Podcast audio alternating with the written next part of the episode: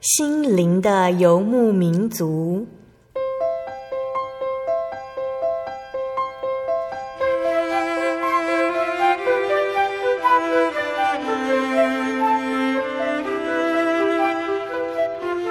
在这个谁都不管谁的后现代社会里，每个人的心灵都是游牧民族。成长的过程就是寻找的过程。每一颗漂泊的心灵，其实都在寻找生命的绿洲。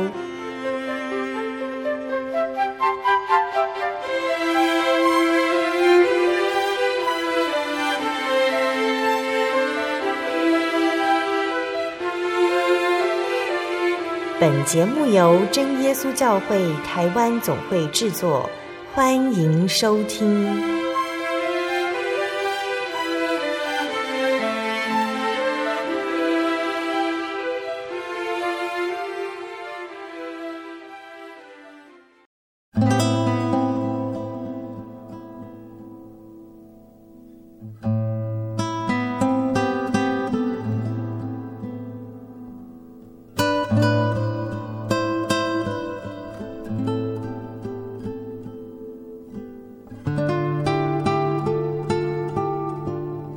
坐在空中，心灵游牧民族的听众朋友们，大家平安，我是芊芊。大家这个礼拜过得好吗？这个礼拜是十二月的第二个礼拜。嗯，芊芊还记得在去年这个时候，芊芊跟先生有一起到欧洲的西班牙去蜜月旅行。嗯，那是芊芊第一次踏上欧洲的板块。嗯，就像大家所说的。欧洲真的是非常漂亮、非常甜蜜的一个地方哈。那在西班牙呢，那边有很多的大教堂，大教堂长得非常漂亮。那在西班牙有一个非常有名的建筑师，他的名字叫做高第。呃，不知道大家是不是有听过他的名字哈？那高第呢，他一生中他留下最有价值、还有最有名的，就是现在还在建筑的圣家堂这个教堂。大家应该有听过这个名词吧？圣家堂。那今天想说，可以简单来介绍一下圣家堂的历史给大家认识哈。圣家堂是位于西班牙的巴塞隆纳这个地方。那从它开始建造开工到现在，已经有一百三十年了。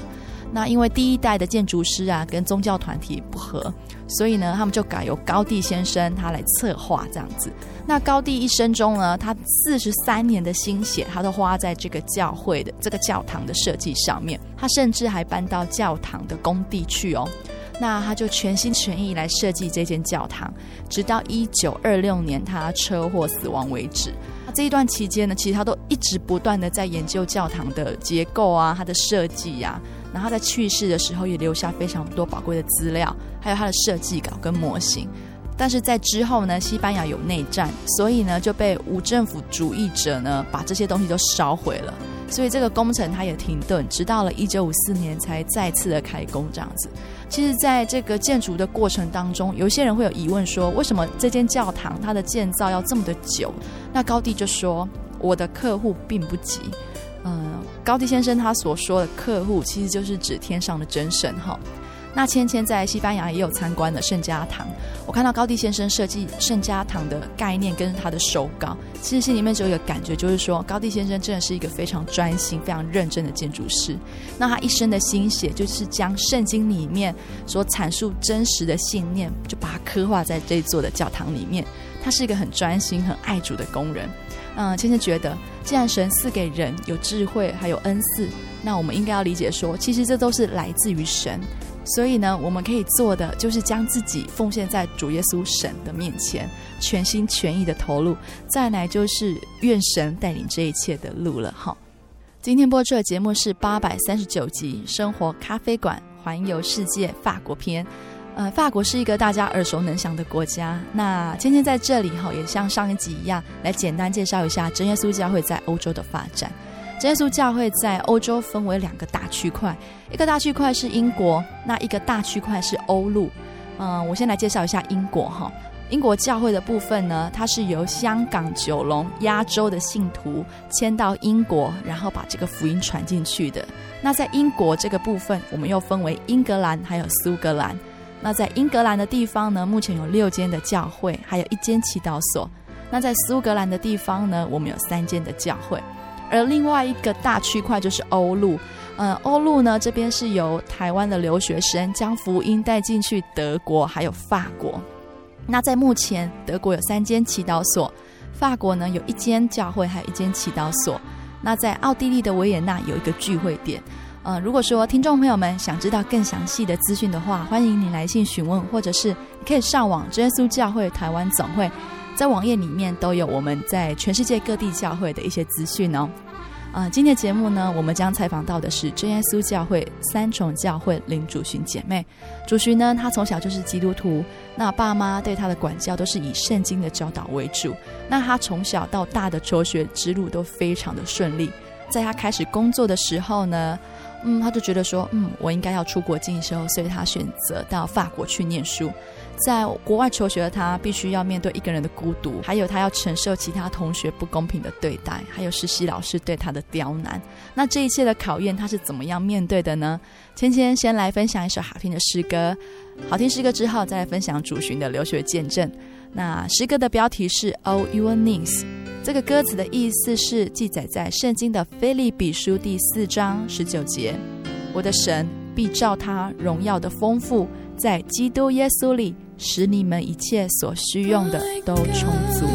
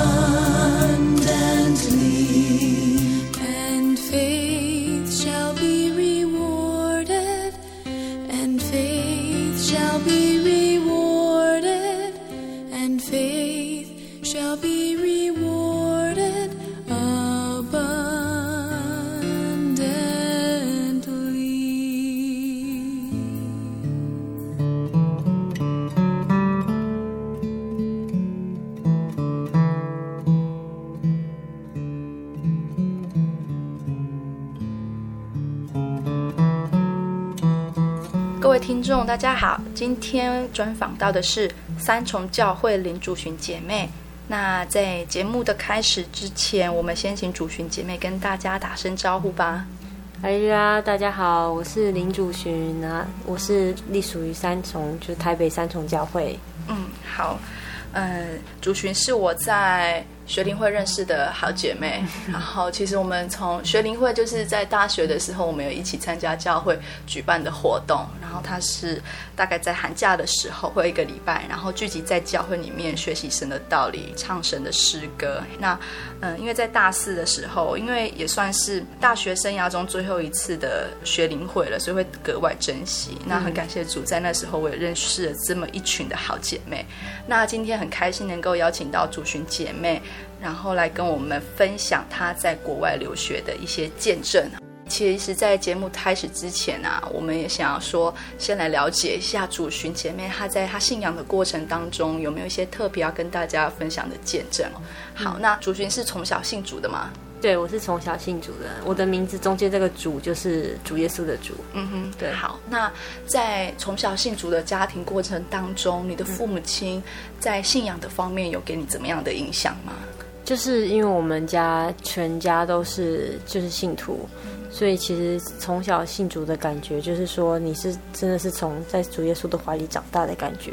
那从小有时候会觉得说，为什么我们家好像比别人还要严格，就是比较礼拜六都一定要去教会啊，然后不能做这个不能做那个这样子，我觉得有一点就是好像我跟比起别的同学，好像我有比较多的限制。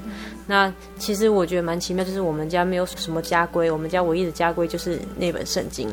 那每次做什么事情不好的话，我妈妈就会写一句圣句，然后放在我的桌上。然后看了这句话，我就再也没有其他的可以反驳的地方，因为没有人能够反驳圣经。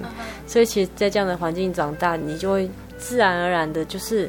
把这个信仰就是融合在你的生命中的一部分，然后渐渐长大，你的很多思维跟你的做事的方式，跟你从家里学习到的方式，就是说你就会知道说这个信仰是你依靠。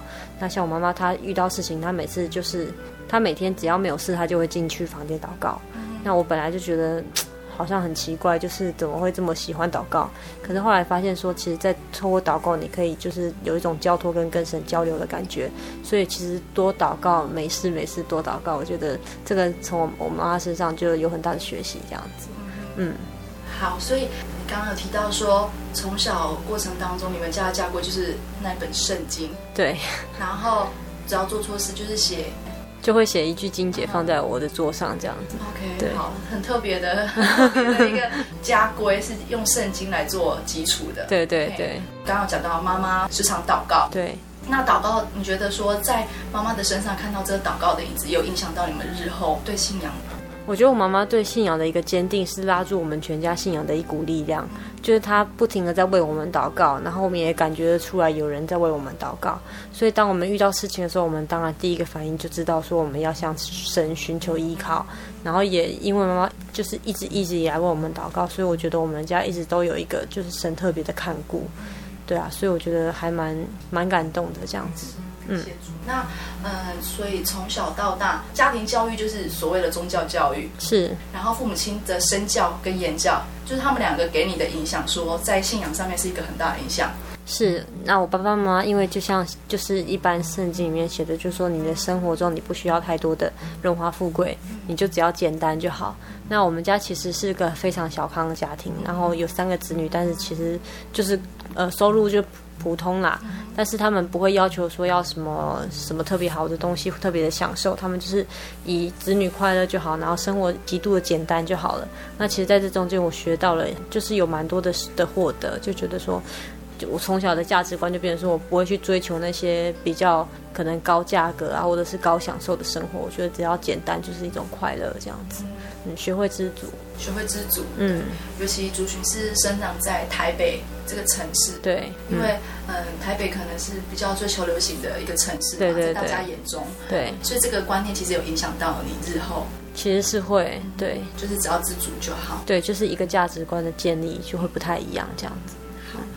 在刚刚主群的分享当中，我们知道说，其实家庭的信仰对他来讲影响非常深刻，而且在各个观念上，哈。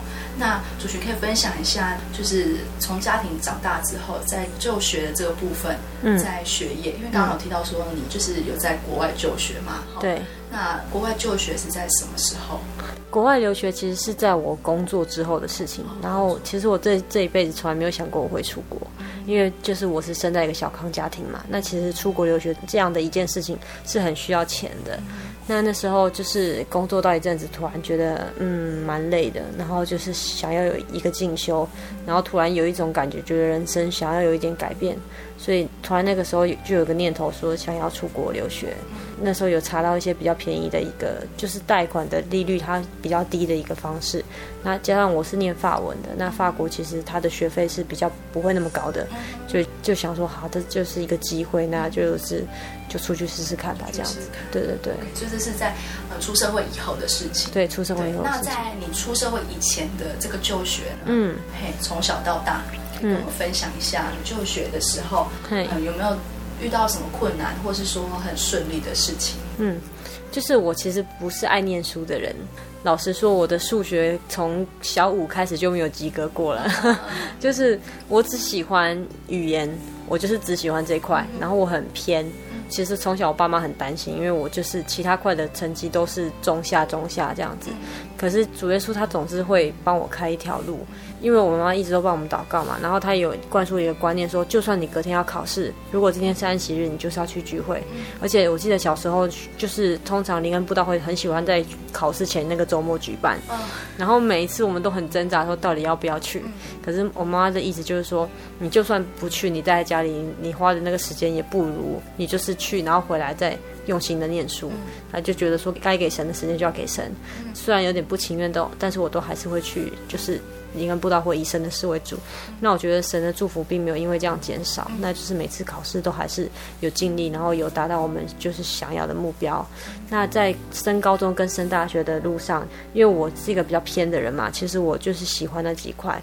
但是就是因为那个时候有一个学士叫推甄，那推甄就是比较特别，就是他是采特别科目去比重，那刚好是说我比较强的科目呢，它的比重就比较高，那就是因为这样我，我我高中跟大学都是靠推甄，然后就能够进入我喜欢的科系跟我想要的学校。如果以平均分数来算，我根本就是不算是在国立的程度的人。可是就是感谢神，就是让我有一个管道，能够透过我喜欢的科目，我的强项，那去进入国立大学这样子，所以也是觉得蛮感谢神的。所以我这辈子没有联考过。对，对啊。在访问之前，我在跟主巡聊天的时候，才知道他是一路申请，就是就学，应该说他在学业方面非常的顺利，嗯、有神的祝福。嗯，感谢神。对，对然后也是很顺利的，就是考上了中大学的法文系，对对对，所以主修是法文这样。对，主修法文，对。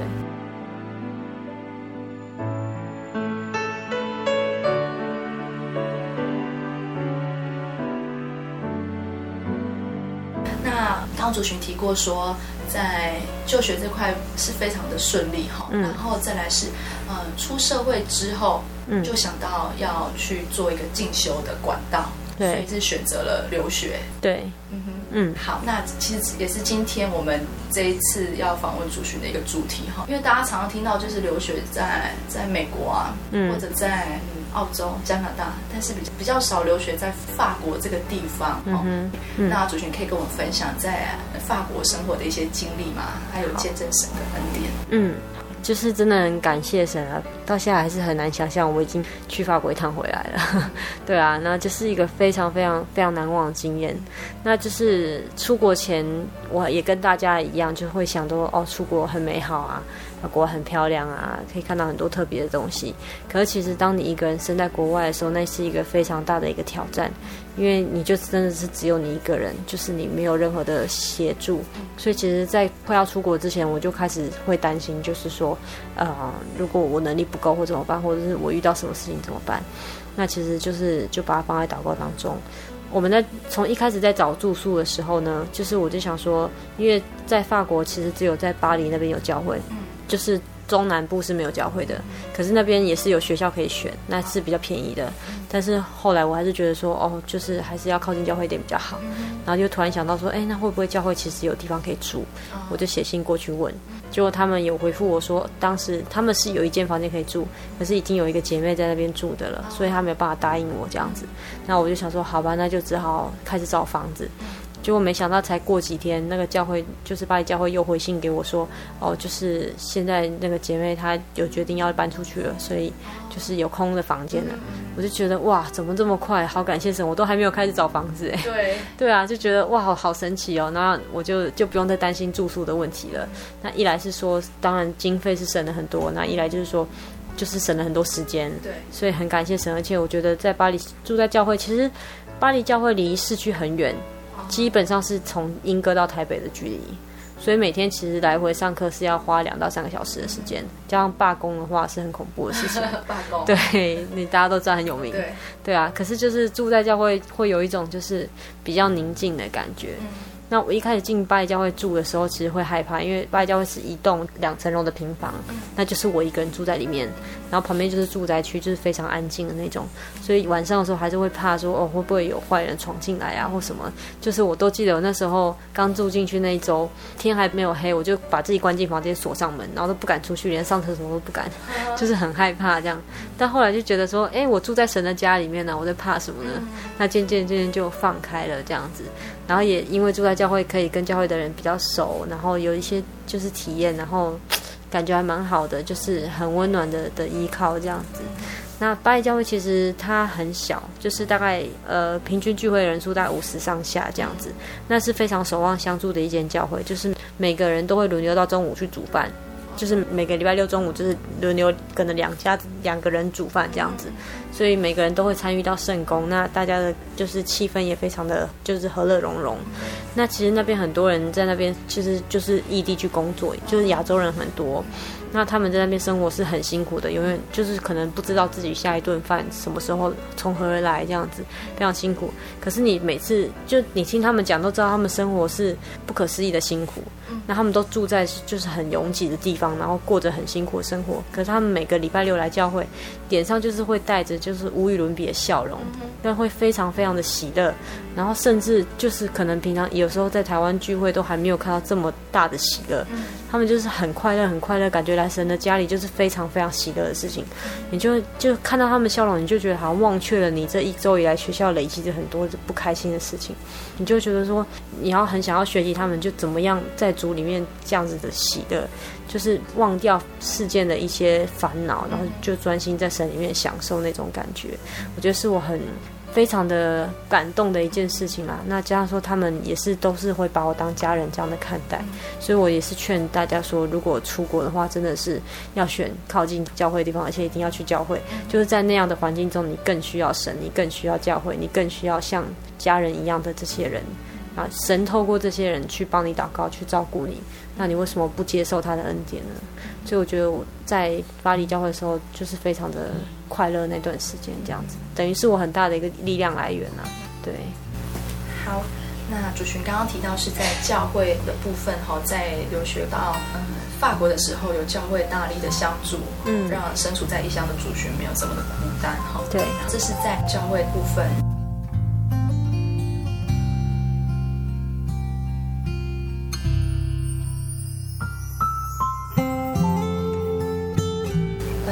学业的部分呢，一个人在法国留学、嗯、有什么比较不一样的体验吗？哦，一个人在法国留学真的是就是最辛苦的部分。说真的，因为语言不通，所以其实虽然我念法文系，可是我在去法国的时候已经工作两年了，所以其实中间已经有三年的时间没有碰法文了。那我也没有考语言检定，也没有在上课，我就去了。所以其实刚开始到的时候还蛮辛苦的。我还记得第一次上课的时候，老师在讲什么，我完全听不懂。我就是拿录音去录，我也后来也听不懂。所以我那时候紧张的要命，我一直在想到底是什么东西啊。然后第一次上课的时候，第一次呃算是开学式。然后大家集合，那时候我就比较早进教室，然后发现就是全教室的人都黄毛的，我想说完蛋了，就是我要跟一群就语言不通的人在一起，而且大家是来自各国，俄罗斯啊、美国啊、什么委内瑞拉都有了，然后口音都各，每个人讲法文口音都各不同，所以我那时候光听到地法文都听不懂，还听他们各种口音的法文，我真的头很痛。就后来有一个黑毛的人走进来了，我就想说，哎，该不会是亚洲人吧？就听他介绍是来自中国，然后哦，幸好至少有一个就是会中文的人跟我同班，然后感谢神，就是后来这一年时间，他也是成为我班上唯一的一个好朋友，因为就是语言比较通嘛，然后就是两个彼此帮帮助这样，不然只有我一个人，其实真的会比较辛苦，因为我们班的人比较不是那么的友善这样子，对，所以就是在一开始就遇就遇到蛮大的挫折，就是呃，不管要办什么事情呢，听不懂，然后去上课也听不懂。那也是这样一路一路这样磨上来，那就慢慢慢慢开始听，慢慢慢慢开始猜这样子。那可能其实班上同学也看得出来说你的语言就是没有大家好，所以他们看我也会有一种，就是好听一点就像看小妹妹一样，难听一点就是比较有一点鄙视啊，就是觉得你比较 low 啊，你比较没有那么厉害这样子。然后他们多半的人年纪也就是跟我一样或比我大一点这样子，所以就是比较难得到尊重啦。那他们心情好的时候就会照顾我，可是心情不好的时候，因为外国人其实真的比较自我中心一点，所以他们有时候自己做事情就不会太会 care 别人的事情。像是我经历过几次，就是蛮不可思议，就是我我那时候我很害怕分组活动，因为就是通常我跟我同学都会被拆开，然后我都会被分到就是可能最没有人想要的那几个人的那一组，所以常常就是各种奇怪的事情都有。那其实我们班人缘最不好的应该就是有两个人，然后我每次都跟他们在一起，然后个性南辕北辙，一个是摩洛哥人，一个是俄国人，那两个国家的种族个性都是非常的强势。对，那那次那次合作呢是要做一个 present 这样子，就是一个蛮大的案子的一个 present，所以其实整个筹备大概有一个月的时间。那就是那两个同学之间就是一直都不太合，就各有各的意见。然后我是夹在中间那一个，那他们有时候就不太搭理我，因为我反正我也听不懂这样子。然后他们就是到后来呢，其实就已经有点撕破脸，就两方不愿意见对方。然后甚至还叫我传话，就是要我跟对方说，我就是不想跟他说话啊，我不想要开会，我不想做事。但其实受害者是我，因为我想说明天就要交报告了，那你们两个都不愿意做事的话怎么办？那后来我就想说，那不行，我一定要约他们两个，就是。大家好好谈一下，我们就下课以后在在教室里面，就这两个人就在我的面前就大吵，就是用法文非常大声的吵架。我第一次看到年纪这么大的人还可以吵得这么凶，而且我还是都听不到，所以我就坐在那边，然后一直想说他们在讲什么这样。那其实就是在那次撕破脸，然后之后他们就是好一段时间都不愿意共事。嗯，然后我那阵子其实我真的非常就是压力非常的大。那回去也会，其实也会流泪祷告，就是说神啊，怎么我会遇到这么坎坷的事情？那现在东西交不出来，我怎么办？那我我一个人我做不出来这样子，然后对啊，我就是会非常无助。但是我来这边就是为了要毕业啊，如果不能毕业怎么办？我那时候很会很恐慌，然后一直祷告。那后来感谢主是说，他们可能就是今天吵完，隔天心情就可能会比较好了吧。那慢慢慢慢愿意跟彼此说话，然后大家都正视到说，哦，那个截止的日期将近，他们才愿意说，哦，好啦，大家一起开会。那甚至到后来，那两个感情还比我还好，就是他们会自己聊天很开心这样。但我是不 care，只要报告交得出来就好了。就是会有很多像这样的事情，就是因为外国人的个性跟我们不一样，他们没有那么团结，然后所以你在 deal 他们的事情的时候，你会有很多的压力，然后你会不晓得要怎么去做。但是我就是把这些放在祷告当中，像甚至其中有一位那个那位摩洛哥女同学，我觉得她之后算是看中我，很好利用这一点吧。那他就是开始会叫我帮他教写作业啊，叫我帮他做什么做什么这样子，然后他都会说哦，他都是因为他当初在做报告的时候帮很帮助我，都是为了我，所以我应该要帮他做这些事情。但是有的时候他叫我帮他做事已经超过我的负荷了。那有一阵子就是我开始拒绝他，我就是有很理性、很很婉约的跟他说，就是呃，我可能没办法帮你。他就会开始非常的。激动这样子，就一直说我在帮我当初这么帮你，你怎么可以这样对我什么的，就是有点吃定我的感觉，那就是让我压力很大，就觉得说不但交不到朋友，还遇到这样的人，然后让我整个就是心情非常的忧郁，因为在那边已经没有什么朋友了，还遇到这样的人。那我还记得有一次在安息日结束以后，就在晚上的时候。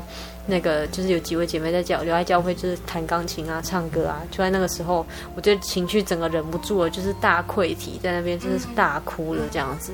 但是就是他们就是用音乐安慰我，然后接下来就是也是自己靠祷告啊，然后慢慢慢慢神安慰我的心，然后我觉得很很神奇的就是在这。就是其实可能短短半年之内，我觉得我有很大的一个转变跟坚强。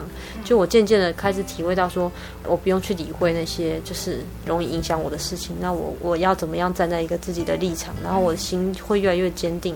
那我开始会去渐渐的不会去害怕一些本来刚开始去的时候非常恐惧的事情。那我会渐渐懂得依靠说，哦，就是很多事情我其实我自己能够做的就是这样了。那我就是交托了以后，那我就祷告。那也会发现说，其实神在一切之中。都有他的带领，很多事情我都不用自己去担心这么多，因为我其实从小我就是担心大王，嗯，我只要没有看到确切的结果，我就觉得他还没有成立，所以很多事情，比如说像去法国办证件啊什么，都是非常非常拖时间，而且他们根本没有效率的事情，所以我常常会在晚上睡不着，很担心说啊会不会这个没有弄好，最后我就被赶回去了啊什么的，反正就是。渐渐渐的学会交托以后，你就会发现对自己是一种就是饶了自己的的事情，就是你不用让自己这么的痛苦。那我觉得神其实他一直都有带领这样子。那其实整个学业的过程是很辛苦的，因为我们是要在半年之内，从一开始进去过没几个月就要写就要想论文主题，然后进去半年以后就要把论文生出来，然后接下来是半年的实习，所以其实非常的压缩整个整个行程，所以大家都很辛苦这样子。那。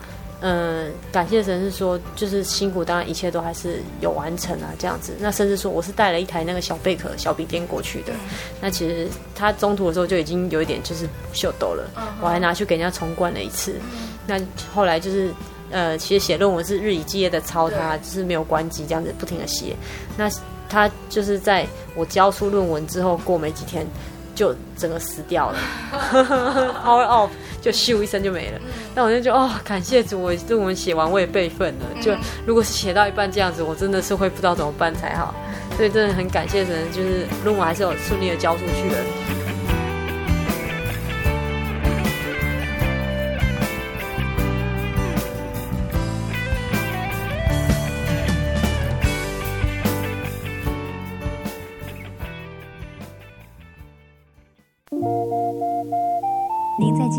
曾经看过这样的招牌“真耶稣教会”吗？也许您很想，但是却不好意思进来看看。其实我们真的非常欢迎您。下次当您再路过真耶稣教会时，欢迎您进来与我们同享神的恩典。真耶稣教会，台中邮政六十六至二十一信箱，欢迎来信，愿您平安。心街上漫游，不知何往，寻寻觅觅却找不到生命。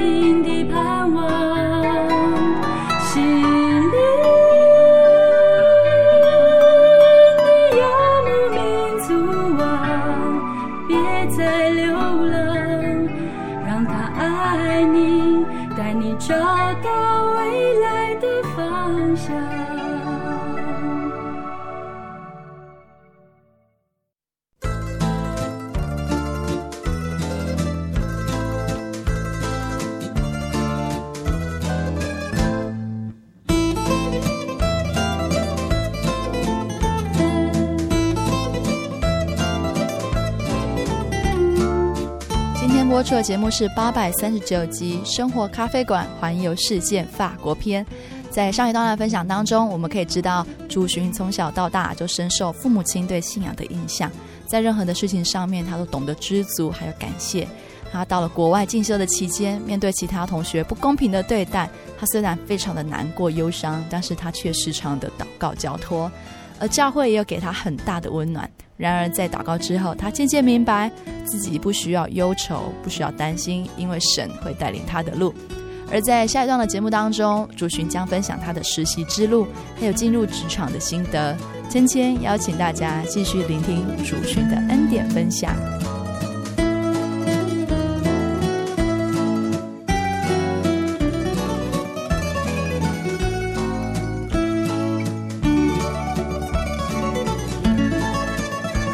实也是一个很感谢神的事情，就是那时候大家就是在下半年的时候，每个人都一定要去找实习，可是学校不会帮你介绍，你要自己去找。那其实，在法国这个学制是很很流行的，几乎每一个学生都要自己去找实习，所以其实实习的市场也是就像现在就业市场一样是很满的。所以加上我是外国人，所以其实不好找。但感谢神是神，就是刚好老师那边有认识 Cancel 那边的负责人，那他们一直都很需要会讲中文的同学。的实习生，那就是说老师刚好就直接帮我引荐，那面试 OK 了，我就进去了。我甚至也不太丢履历，我没有过其他的面试，但是我就是很顺利的有了一个实习的工作。那就是我觉得在百货业做实习的这段时间，我也是有蛮多的一些体验，这样子。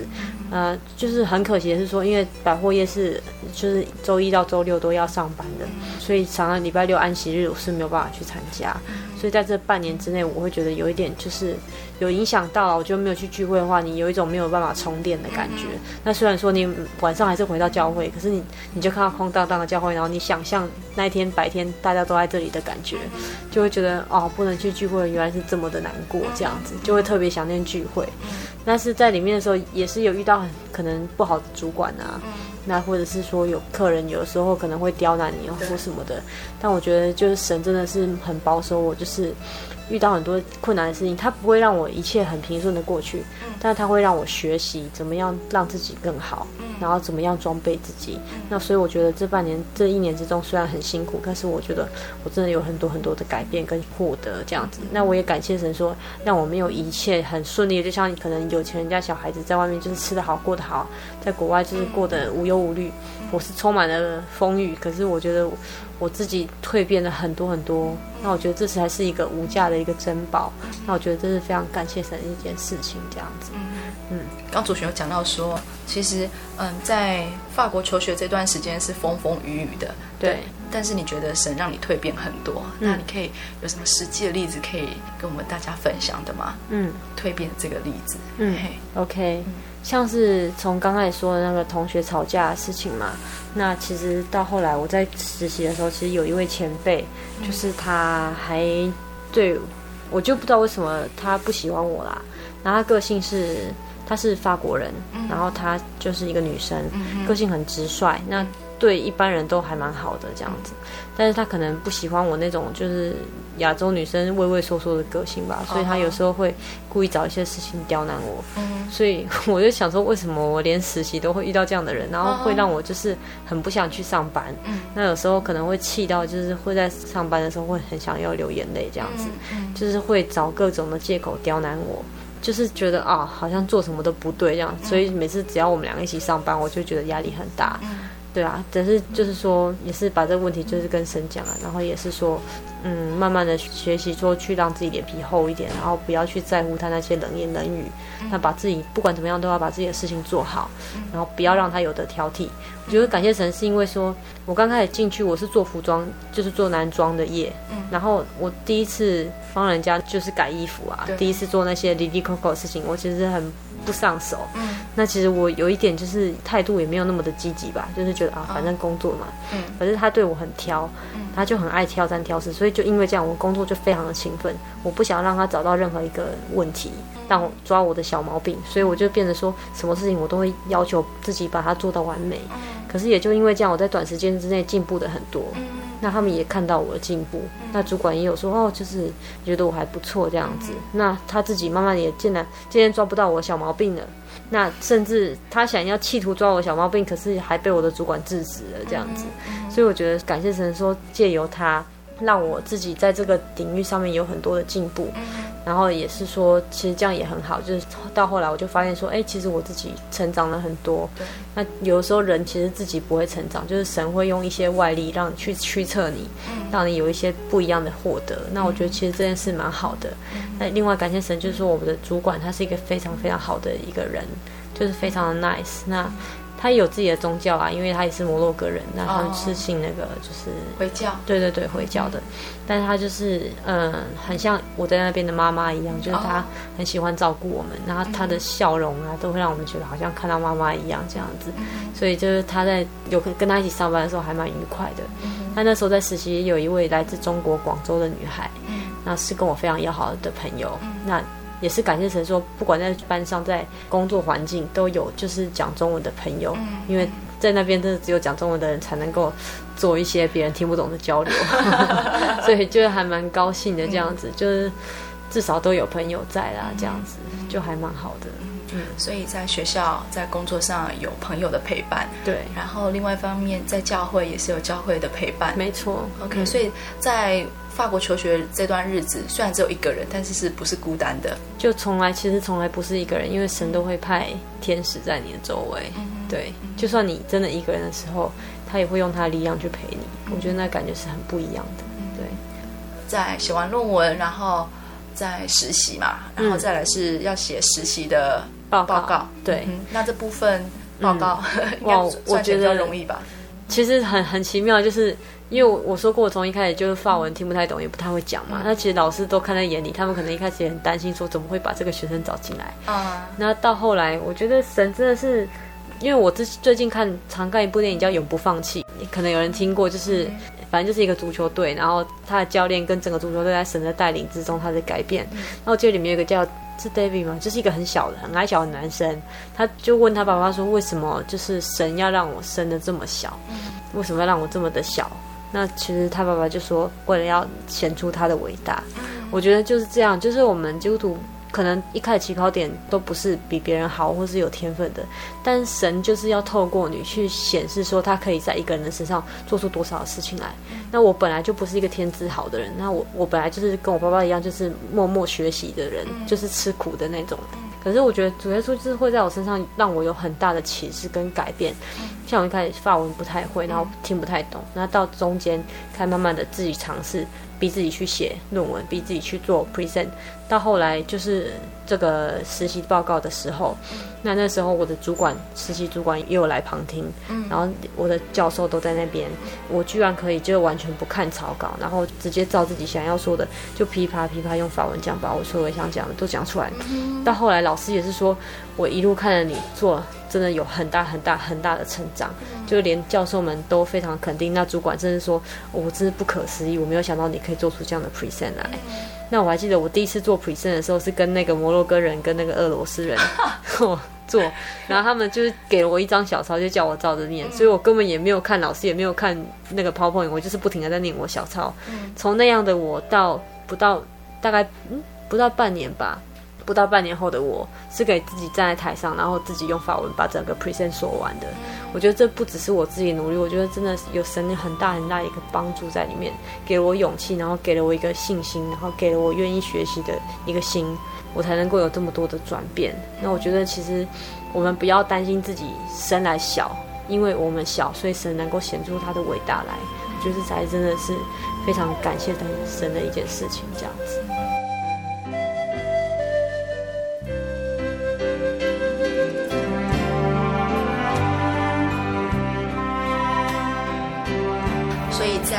呃，实习的报告之后，嗯，再来就是等毕业了。对啊，那中间也是有去蛮多地方玩的，就感谢神都蛮平安的这样子。嗯、对，嗯，好，那在毕业这个部分呢，有没有也是特别的嗯、呃、回忆要跟我们分享？哦，毕业的时候也是，就是那个时候在等学校公布，嗯、然后我第一先知道了我同学他不会毕业。因为老师有事先跟他讲了，这样子。是就是中国那位同学，对。嗯、那可是其实他他平常在一些小组报告，因为他都跟比较厉害的人一组，哦、然后他其实平常的表现是成绩比我好一些的，嗯、所以我就会担心说，那你跟我差不多，那你都不能毕业，那我怎么办？那个时候我人在那个人在哪里啊？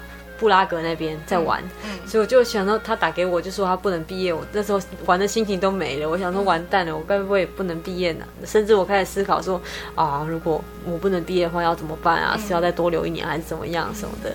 可能就很感谢神，说当然也是说自己担心那么多也没有用嘛，所以就是祷告，然后就是反正如果决定出来就这样吧。结果当就是在那几天晚上回头跳查。查那个公布成绩，就发现说，哦，我是有在毕业里面的那一块，我就觉得好，感谢神，可能是我这一年我的成绩其实真的没有很好，可能就是神让教授看到了我的努力跟我的转变吧。那等于是得到了一个肯定，所以就是说可以顺利的毕业。那我记得我们班好像是有四个还六个人不能毕业，我们这样才二十几个人哦，所以等于是四还五分之一的人不能毕业的。但我就是在毕业其中一个。那我觉得同学看到我毕业是有一种 amazing 的表情，因为就当初那个班上那个笨笨的那个小女生，但是跟我们一样毕业了这样子。那我觉得。非常的感谢神啊，因为我来这里就是为了这张文凭嘛，那我就拿到，我才能够光荣的回家嘛，对所以也是很感谢神。然后在跟这群外国朋友的相处之中，我也觉得幸好我不是他们这样的感觉，因为就是他们的生活其实他们不是以信仰为中心的，他们的生活其实是蛮怎么说享乐主义吧，嗯晚他们的娱乐就是晚上去 club 喝酒，然后。调情，然后跳舞什么的，嗯、他们其实就这样，他们的娱乐就是单纯这样子而已，可能偶尔去看个电影、shopping 这样子。嗯、但是你就会发现说，其实有一次是因为全班都去，所以我有跟他们去玩，然后就去那个就是去外面喝个饮料这样子。嗯、但我就觉得其实就这样而已啊，就是坐在那边，然后音乐很吵很吵很吵，然后喝饮料这样子。但他们就非常的就是非常享受的样子，我就觉得其实人生应该不止以以这个为乐吧，就好像这个还蛮空虚的这样。刚去法国前一阵子，因为不能融入外国人的环境，我还蛮挫折。嗯，但是后来觉得其实无所谓，因为我我我不喜欢当这样的人，我不喜欢去喝酒，我不喜欢去玩乐这些东西。那如果必须要会这些，我才能够交朋友的话，那没有关系，我就当我自己就好了。嗯、那就是可能在出国前的这块迷失，在在这个时候就已经有一个澄清，就是。我可以做我自己就好了，那我守住我想要守住的东西就好了。其实我还是可以很快乐的。我觉得这个方面的认知也让我觉得有一点坦然了啦。就是觉得说，很多人说，哎，你去法国怎么没有交很多的法国朋友啊？那一来是说，可能在我班上环境比较没有这么的方便，就是没有那么容易交朋友。一来就是说我跟他们比较不一样。那我觉得这种不一样是让我引以为豪的。那也没有什么好，就是觉得羞耻或者这样子。嗯。刚主持有提到说，出国前有一个迷思，对对，那这个出国前的迷思，我觉得很多人都会觉得说，你有很多外国朋友就很棒。嗯，我那时候一直在幻想，我在法国的时候跟很多的法国人当朋友这种感觉，嗯、我一直在幻想这样的感觉。嗯、但后来到法国发现，这完全不是这么一回事。嗯、一来是说他们不友善，嗯、然后一来是说你法文又不通，嗯、所以其实就是你很难去交朋友。然后那时候曾经有想要就是透过语言交换去认识法国朋友，可是就是认识了一个就是也是不是非常正经的朋友，所以到中间就觉得不要了这样子，那就开始不会这么积极的去要去寻找法国朋友这样子，就觉得说其实。就自己的范围之内，能够交到多少就交多少吧，不用硬要去认识这样。那其实我很多的法国朋友还是在教会教的，嗯、那就是说他们会有耐心听你讲法文，嗯、然后也是跟他们沟通，你的法文会进步啦。嗯、然后也是说比较有一个真挚的一个感情的交流这样子，嗯、所以其实也没有关系，就是也蛮好的。就是认识他们，其实你就可以有蛮多的一个获得了，这样子不一定要去交很多外面的朋友，因为反正不管怎么样回来也是不会联络啊，是没什么差这样子，对啊。OK，好，所以嗯，我在想，大概很多人要出国留学都会有一个想法，就是在外国交很多朋友，然后很融入当地的文化。对，但是主寻从应该说在那时候，你还是觉得说其实。做自己比较重要，就是说维持你自己的样子嘛，然后维持维持住你的信仰，维持住神想要你做一个什么样的人。嗯哼，我觉得那才是最重要的事情。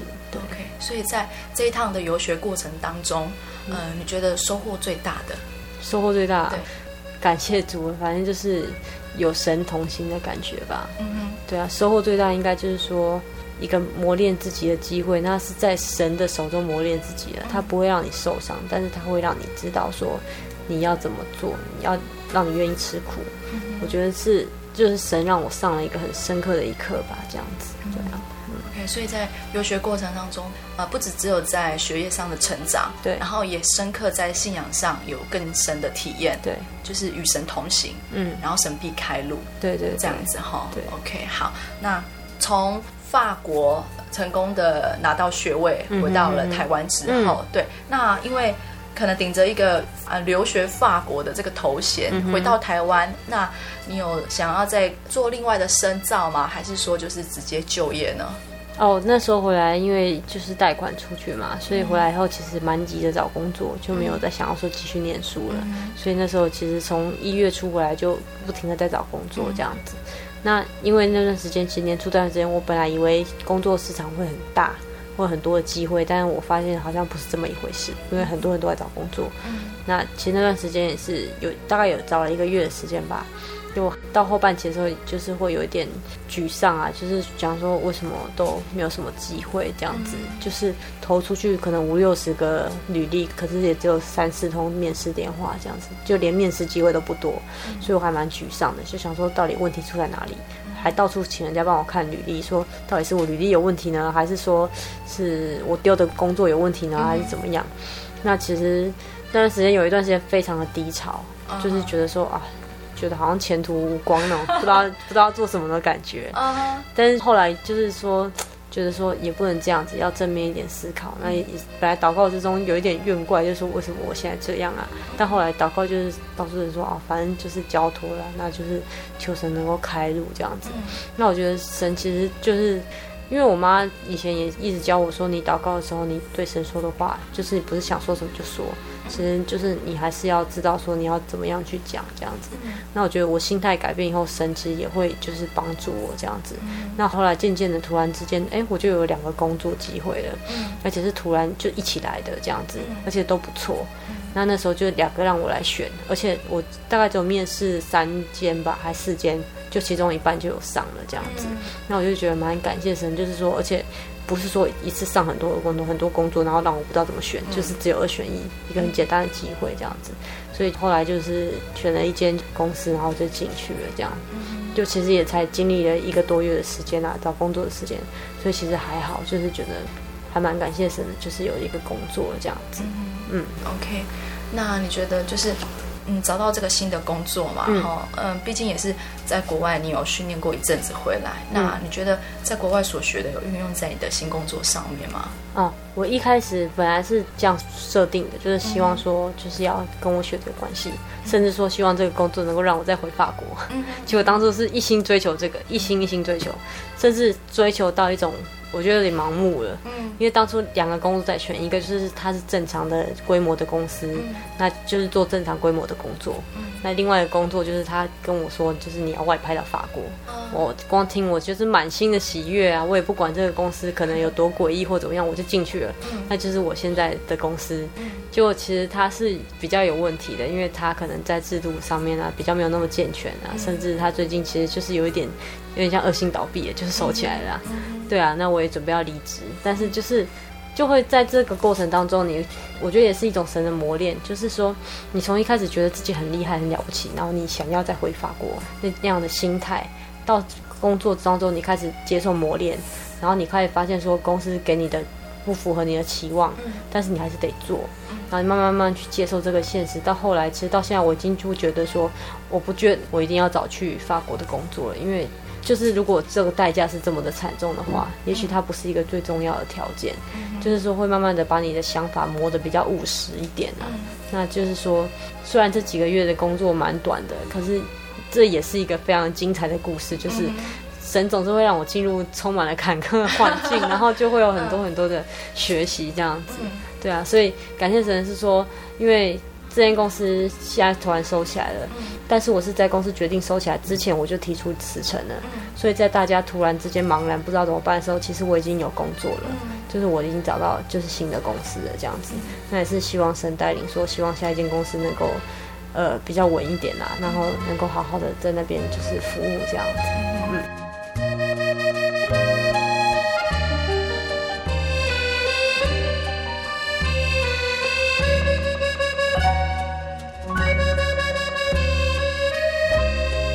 听完了主寻的分享之后，不知道大家有什么想法呢？主寻有提到说，虽然人有缺乏跟不足，但是神却看顾保守，为的是要彰显神的能力。虽然主寻一个人到了远方求学，然后遇到非常多风风雨雨的考验，不过因为有信仰的依靠，有教会同龄的陪伴，还有圣灵的安慰，他知道他只需要认真的读书，那其他的事神会带领。今天总是在想说哈。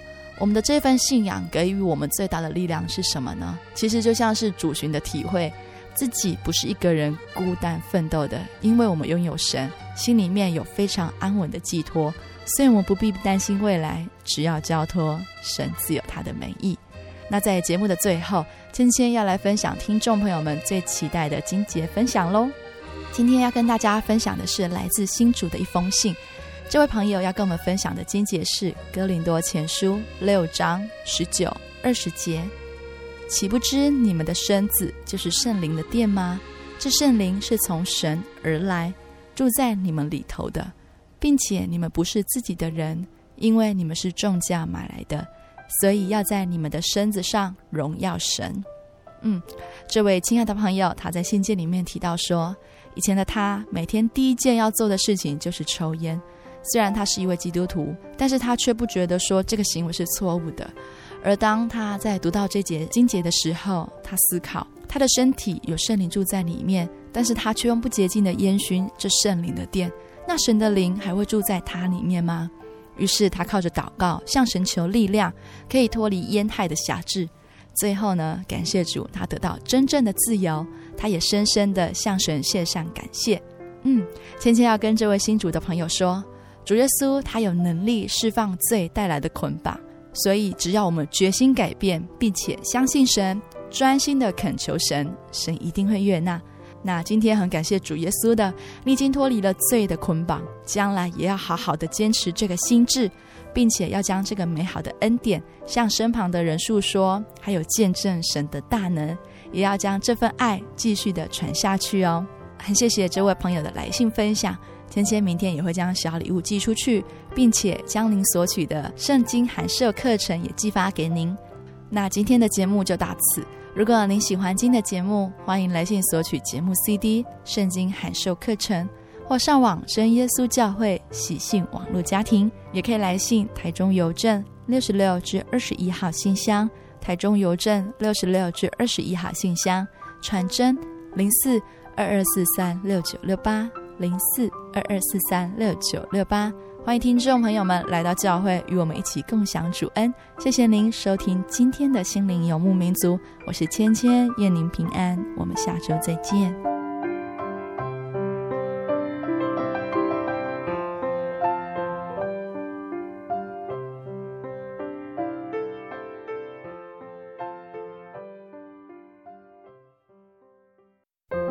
对圣经的道理好有兴趣哦，可是又不知道怎么入门哎。你可以参加圣经函授课程啊！真的啊？那怎么报名？